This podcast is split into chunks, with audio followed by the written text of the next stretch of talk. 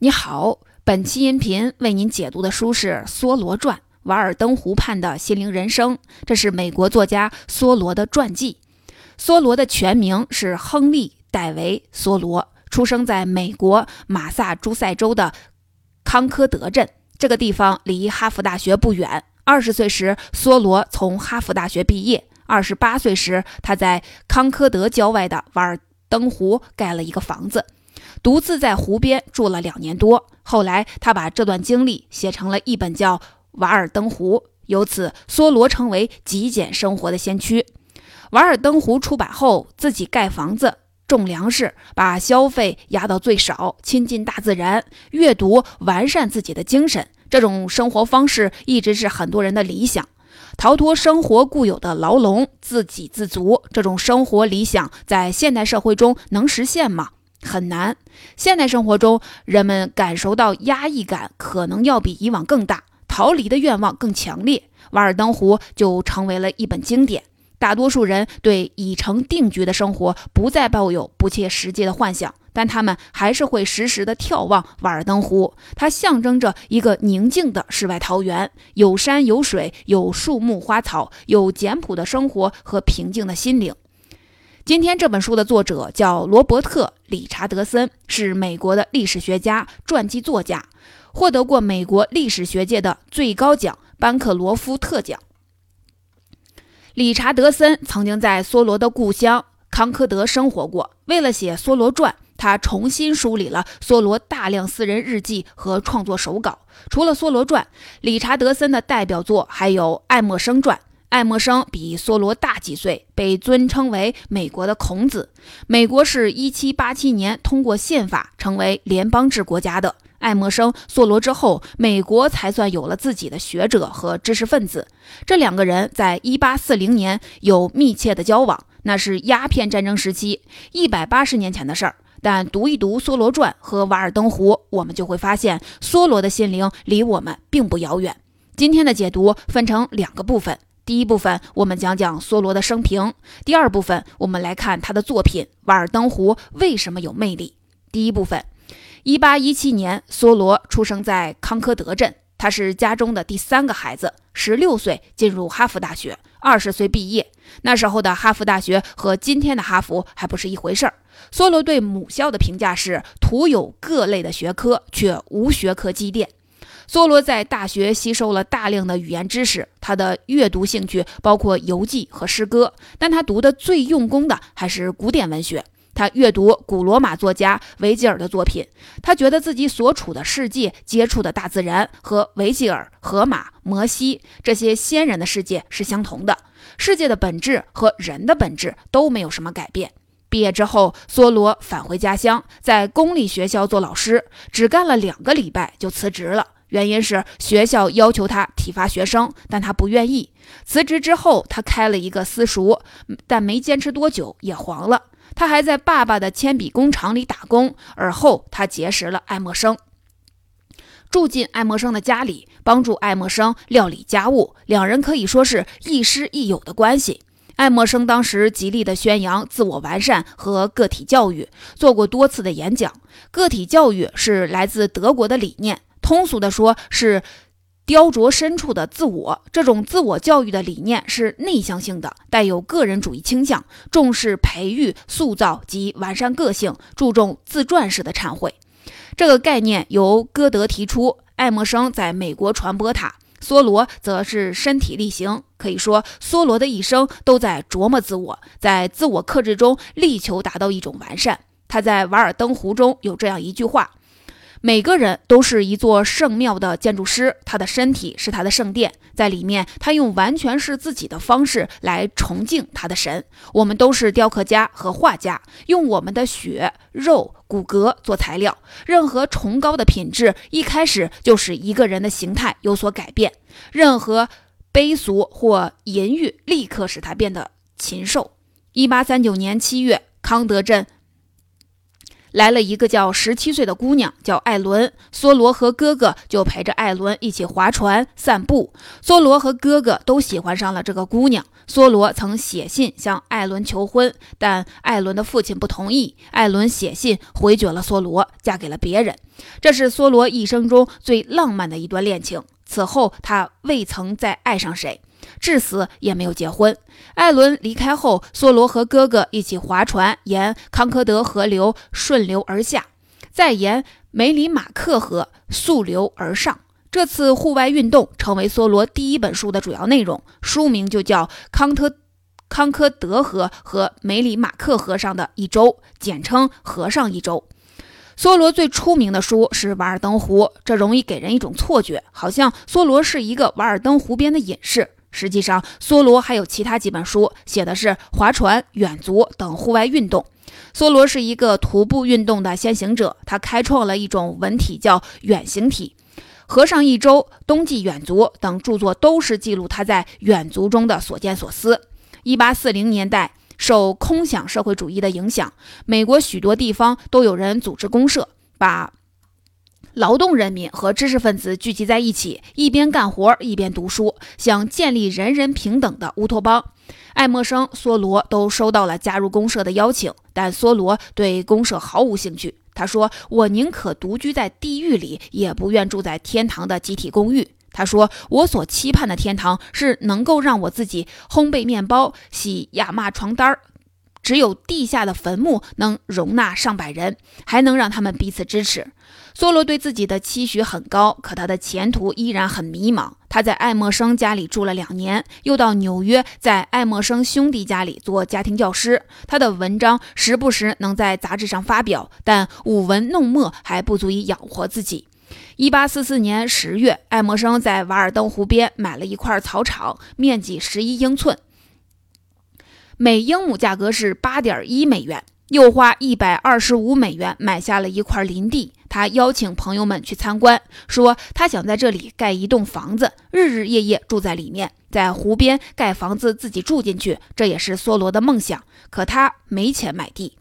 一八四五年三月，梭罗借了一把斧子，溜达到瓦尔登湖旁边的树林里，砍倒了几根白松做木材，准备在湖边建房子。瓦尔登湖在康科德镇东南，距离小镇中心的火车站差不多两公里。这个湖的面积是六十一英亩，相当于二十五公顷，还没有北海公园的水域面积大。绕湖一圈不到三公里，但整个湖区都被森林覆盖，像是森林里的一株一颗明珠。梭罗盖的房子很小，不到十五平方米，相当于一个小卧室的面积。在屋外，梭罗开垦了两英亩的土地，种土豆和菜豆。我们上面说到，一八四零年代，美国有不少的公社，这些公社对社会的竞争本质、对工业化模式、对土地权利都提出了质疑。瓦尔登湖就是梭罗一个人的公社，他想让生活回到最质朴、最节俭的状态。这并不是一件征服自然野性的事儿，也不具备什么冒险精神。与梭罗同时代的作家迈尔维尔在大海上当了四年的水手，梭罗的朋友也曾在伊利诺伊的草原上旅居，还有探险家在探索北极圈内的航道。梭罗只不过是在离城镇两公里外的地方自己弄了个房子住，其实连隐遁或者避世都算不上。因为瓦尔登湖离城镇太近了，时不时就有人来这里钓鱼。梭罗这个社会实验不需要远离社会，他给人一种走投无路的感觉。他二十八岁了，之前要么住在家里，要么住在爱默生家里，没有稳定的工作，没钱，几乎负担不起独立生活的成本。梭罗承认自己是一个世俗意义上的失败者。他说：“我之所以搬到丛林里生活，是因为我期望能从从容地面对生活的本质和现实，看看我是否能从中得到些经验教训。”他的独居还有一个尊位，那就是一个人到底需要多少衣食住所和家具。梭罗在瓦尔登湖边住了两年零两个月，在这段时间内，他写作、阅读、耕种、发表演讲，去。缅因中远足，他并没有完全的脱离社会，但的确处在一种远离社会的状态。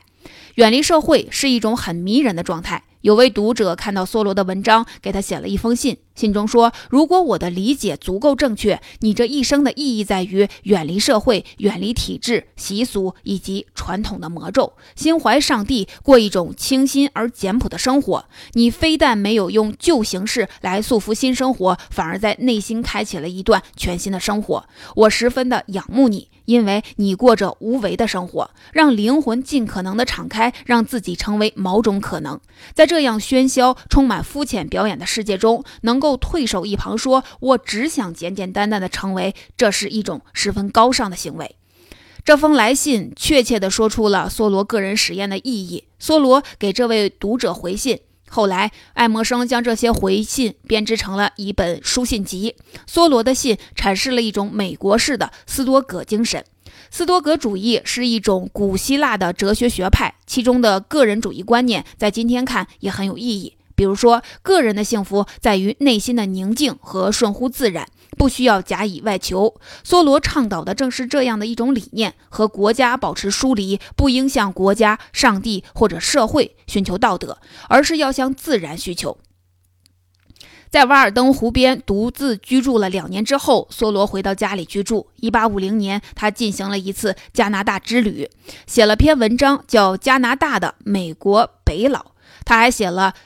科德角一书，科德角是马赛诸塞州的一个海角。梭罗记录了那里的海滩，探访那里的渔村，了解当地人如何养蚝捕鲸。他还以科德角、瓦尔登湖畔的丛林生活、散步和野性为主题，进行了多场的演讲。梭罗还做了一次手术，打麻药，拔掉所有的牙，换上了全口的假牙。麻醉剂的效果让他。颇感神奇，好像身体在膨胀，穿越到了一个从未去过的更广阔的空间。他说，散步也能达到这样的效果。梭罗的散步不是简单的遛弯，而是一天中拿出三四个小时散步，在散步中分辨树木的种类，给见到的野苹果命名，观察各种鸟的生活轨迹，体会季节的变化。梭罗以隐居而成名。但他喜欢散步和旅行。他出版的著作大多是游记体。他的旅行是在四重世界里穿梭。第一重就是家乡康科德周围。梭罗带着一个日记本、铅笔、显微镜、望远镜，带一把折刀，一本植物学的参考书。午后的远行所能达到的极限，也就是十英里。第二重世界更广阔一些，是北美。梭罗坐火车、坐船，足迹遍及缅因州、加拿大。科德角、纽约、明尼苏达。旅行前或旅行结束之后，他都会阅读相关的游记和历史书籍。这也是梭罗旅行的第三重世界。通过阅读游历整个世界，他读过美洲、非洲、亚洲、北极及太平洋地区的游记。第四重世界就是思想的世界。也就是通过读书来完成。他读那些具有划时代意义的作品，读洪堡和林奈的书。洪堡是德国地理学家，著有《宇宙》等书，创立洪堡大学，建立了世上第一个地理学系。林奈是瑞典的博物学家，创立了动植物命名法。梭罗通过阅读游世界的时期，正是人们从地理上、从科学上认知世界的黄金时期。人们还没抵达北极点，对南极大陆所知甚少，也没登上喜马拉雅山峰，对物种的演变也缺乏科学的认识。作为一个知识分子，梭罗想更科学地认识世界。他在日记中记录了大量对自然的观察，抒情成分越来越少，客观技术越来越多，但他没能从这长达百万字的记录中写出一本有科学价值的书。他花了好几年时间，不断地修改《瓦尔登湖》，终于在1854年出版，第一次印刷两千册，花了五年的时光时间才卖光。只给他带来了五十美元的版税收入。一八八零年，梭罗死后十八年，《瓦尔登湖》才有了第二次印刷，此后逐渐成为一本经典。梭罗在瓦尔登湖居住的那两年，成为一道美国风景。一八六二年。五月六日，梭罗在家乡病逝，享年四十五岁。爱默生为梭罗写了悼词，说：“美国人还没有意识到自己失去了一个多宝贵的作家。”以上就是梭罗的生平。他的生活很简单，一辈子就是在家乡康科德附近散步、写作、阅读。他有几次较远的旅行，写了几本关于远足的书，最著名的书就是《瓦尔登湖》。接下来来看看《瓦尔登湖》这本书究竟魅力何在。瓦尔登湖魅力不减的一个原因是，它让我们思考该如何生活。瓦尔登湖开头第一篇叫经济篇。梭罗估算，在瓦尔登湖建房子及头八个月的开销是六十多美元，他劳作和卖谷物的收入只有四十美元。当时在马萨诸塞州，一个农夫年收入在一百二十美元到一百四十美元之间。梭罗的实验表明，他在瓦尔登湖边的生活不可能富足，但他讨论的核心问题是，到底什么是真正的财富？按照亚当·斯密的观点，一个人贫穷还是富有，就看他能在多大程度上享受人生的必需品、便利品和娱乐品。在梭罗认为，这样一来，人生就是在获取与享受、生产与消耗之间无限的循环。拼命干活，吃点好的，吃点好的，有力气干活。他说，一个人的富足程度取决于他在多大程度上不需要购买这些必需品、便利品和娱乐品。亚当·斯密赞同劳动分工、专业化分工可以提高生产效率，但梭罗对过度的物质积累、工厂化的生产规模提出了批评。他认为瓦尔登湖边竣工的铁路耗费钱财，但受益者很少。梭罗的这个观点可能站不住脚，但他还有一个观点可以警示后人。亚当·斯密倡导消费最大化，梭罗希望把消费降低到最低，生产和消费都应该是最低限度的。在经济篇的结尾处，他说：“真正享有自由的树木只有柏树，因为它不结果实。”它有点像庄子的无为思想。梭罗问：“我们是否需要更多、更丰富的食物、更宽敞、更豪华的房子、更漂亮、更多样的衣服呢？”处于消费社会的我们可能会选择肯定的回答：“我们努力工作，不就是为了吃得好的、住得更宽敞、穿得好看点吗？”但梭罗说，人类在过着静静的绝望的生活。所谓听天由命，正是肯定的绝望。在人类所谓游戏和消遣底下，都隐藏着一个凝固的、不知又不觉的绝望。不做绝望的事儿，才是智慧的一种表征。梭罗讨论这个问题的时候是一八四零年代，按理说那时候还算不上是消费社会，人们努力工作，种点豆子卖出去，养点生蚝卖出去，都是为了养活自己。按照哲学家马尔库塞的观点，这是人类社会为了发展不可避免要承受的基本压抑，必须为满足生存需求从事颇为痛苦的劳动。后来我们有了额外压抑，这种额外压抑并不是必须的。马尔库塞把人类历史划分为近代之前和近代之后，在前一个阶段，社会对人的压抑大多是基本压抑；后一个阶段就是现代资本主义社会，科技发展。物质丰富，基本压抑趋于消失，额外压抑唱主角。什么会造成额外压抑呢？马尔库塞说，一一种重要的办法就是在需要的层面对人进行再结构，也就是制造一种虚假的需要。其实，我们观察一下自己的消费行为，周围的广告，不难辨识出商人在如何造就我们的虚假需要，如何给我们带来额外压抑。我们再看。鲍德里亚在《消费社会》一书中说：“富裕的人们不再像过去那样受到人的包围，而是受到物的包围。我们处在一个以商品大规模消费为特征的社会。”这样，回头再来看梭罗，他拿着一个斧头走进树林，砍了几棵树，盖了房子，种土豆、菜豆、玉米、萝卜。要改善伙食，就在湖里打几条鱼。这样的日子看起来就是一个生存实验。但它的确会让我们思考，究竟哪些东西是生活的必需品？我们是不是要不停的消费？我们离不开的那些娱乐品，到底是为了缓解什么？这是很多人阅读《瓦尔登湖》时会思考的问题。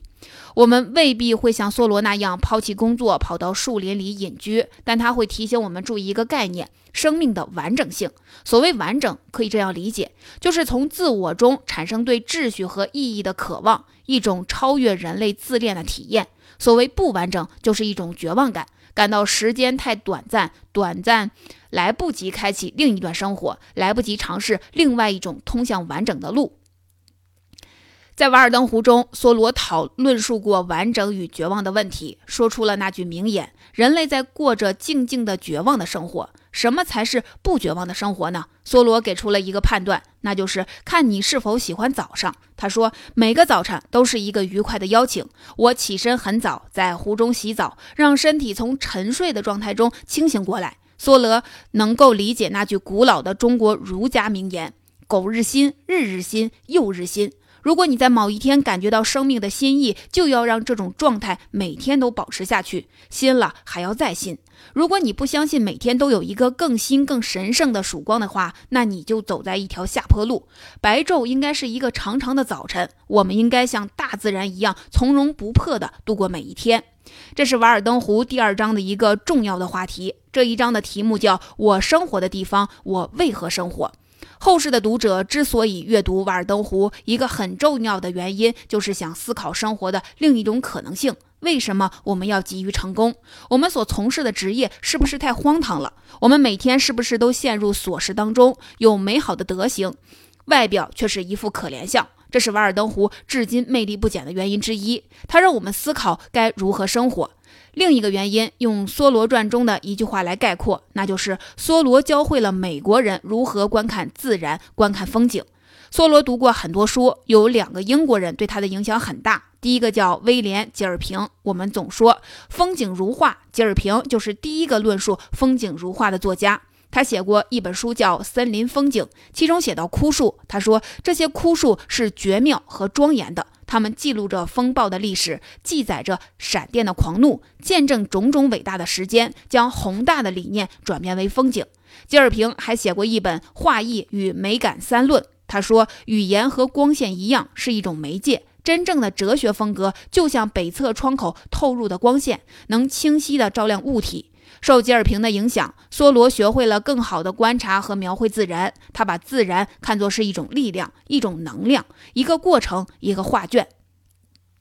另一个影响梭罗的英国作家叫约翰·拉金斯，他是一个艺术批评家，写过《建筑的七盏明灯》《建筑与绘画》等书。他说：“风景是一种本地的、神圣的、慢节奏的积淀的纪念。”当时英国在修铁路，大批工人坐火车到湖区旅旅行。像拉斯金这样的文人不太喜欢粗俗的工人。他说：“你们这些铁路经营者，能不能教育工人从一年的工资中存下足够的钱，租一辆马车游玩一天，带上太太和孩子，驾车二十英里，就到了令人愉快的野外，随心停车在青苔如烟的地方，打开野餐篮子。”如果他们觉得此处无景可赏，那么他们到了别处也找不到可赏的风景。他们的心灵并没有因为面对湖区美景冥思而有所改变。这是拉斯金的阶级偏见，但也说出了一个道理：要是不学会观察和欣赏身边的自然，跑到远处的风景区也不会有收获。梭罗曾经有过出门在外的远行，也对旅行有强烈的渴望。从哈佛大学毕业三年后。他在日记中写过这样的一段话：或许来年的春天，我会去秘鲁做一个信使，或是去南美做种植园主，或是去格陵兰岛做个捕鲸人，或去凯顿市做个商人，或去佛罗里达州当兵。但梭罗最终的答案还是做自己，不停地向内心迁徙，每天都把帐篷安放在更靠近西边天际的地方。这种对西边天际的渴望，实际上说是一种精神状态。瓦尔登湖最吸引人的地方，就是他坐在湖中心的小船上，看水中的鱼，感受日光和鱼月光。我们看瓦尔登湖最常见的一个疑问是怎么对抗孤独？这实际上是个因人而异的问题。梭罗说，孤独的大部分时间里都是有益于身心健康的。和别人在一起，甚至和最好的朋友在一起，也会很快的感到厌烦，感觉到浪费精力。置身于人群中，会比待在自己屋子里更觉得孤独。他觉得社交没有什么价值。我们生活在一个人挤人的环境里，互相妨碍，因此也不互相尊重了。他在书中有这样一句名言：“我们天性中最优美的品格，好比果实上的粉霜一样，是只能轻手轻脚才得保全的。然而，人与人之间就是不能如此温柔的相处。”梭罗说：“面对大自然时，我们要注意观察，要有想象力，要享受孤独，要阅读经典作品，要和动物作伴，也要和人类同伴聊天儿。”那他认为应该如何看待风景呢？简单来说，就是不要徒劳地幻想有一处荒原能远离尘嚣，从来没有这样的地方。但我们的头脑和内脏中都有一个瓦尔登湖，或者说都有一处寂静的水湾。大自然的精气萦绕其间，激发你的梦想。这是瓦尔登湖的第二个魅力所在。它教我们看风景，看梭罗细致的描摹，也让我们学会在风景前静默地审视自己的心灵。以上就是第二部分的内容。我们简要说了《瓦尔登湖》这本书的魅力所在。一个原因是梭罗让我们思考怎么能更好的生活，另一个原因是梭罗教我们如何观赏自然，如何观赏风景。到这里，《梭罗传》这本书的精华内容已经为您解读完了。如果你对梭罗感兴趣，可以去看《瓦尔登湖》《缅因森林》《科德角》《远足》和《河上一周》。最后，我们来再来总结一下。第一，梭罗活了四十五岁，喜欢远足，最著名的作品是《瓦尔登湖》。一八四五年三月，他在瓦尔登湖边盖了一所小房子，在里面住了两年多。后来，他把这段经历写成了《瓦尔登湖》。他是一个以隐居成名的作家，但他开创了运远行体写作。第二，梭罗在瓦尔登湖边进行了一场生活试验。他种土豆、菜豆，过一种自给自足的生活，把消费降到最低。梭罗用两年多的独居生活，告诉世人，生活有另一种可能性。这种可能性虽然难以实现，但显得非常美好。第三，梭罗教会美国人如何观赏风景，既要出门远行，也要学会在周围十几公里的范围内欣赏自然，要有一定的博物学知识，要通过阅读了解更广阔的世界。更重要的是，面对自然，也要向自己的内心探求，完善自我，雕琢深处的自我。